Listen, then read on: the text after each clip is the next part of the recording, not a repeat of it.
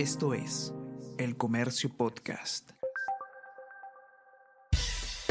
Buenos días, soy Gladys Pereira, periodista del Comercio, y estas son las noticias más importantes de hoy, miércoles 19 de octubre.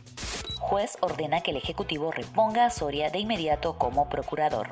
Daniel Soria fue depuesto en febrero tras denunciar al presidente por el caso Puente Tarata. Sin embargo, un juzgado ordena al Ejecutivo restituirlo de inmediato en su cargo. Soria acudirá hoy a la Procuraduría General. Asimismo, el gobierno quería esperar hasta que se confirmara en segunda instancia el fallo y mantenía en el cargo a abogado que fue investigado por fraude presidente usa encuentro con los reservistas de las Fuerzas Armadas para atacar a prensa y fiscalía.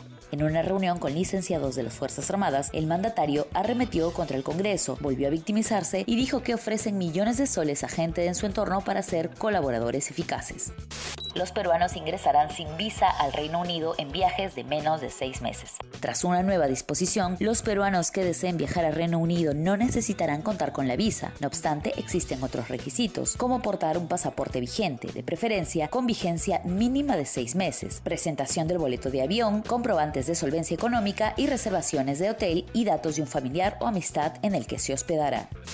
Sunafil no podrá sancionar empresas que no acaten cambios en tercerización. A través de una resolución que ratifica la medida cautelar a favor de Tecosapi Minería SAC, el Indecopi dispuso que el Ministerio de Trabajo y Promoción de Empleo se abstenga de multar a las empresas por las modificaciones al reglamento de la tercerización laboral. Esta aún debe definir si la norma seguirá en vigencia los fieles renuevan la fe en el Señor de los Milagros. Una multitud acompañó a la sagrada imagen en su segundo recorrido del año, en el que abundaron muestras de devoción y homenaje. En esta salida, la procesión pasó por los hospitales 2 de Mayo y Almenara.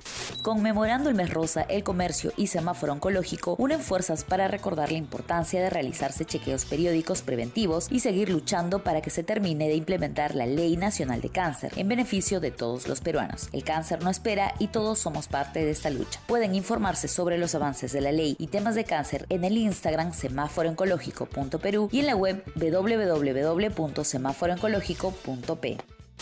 Esto es El Comercio Podcast.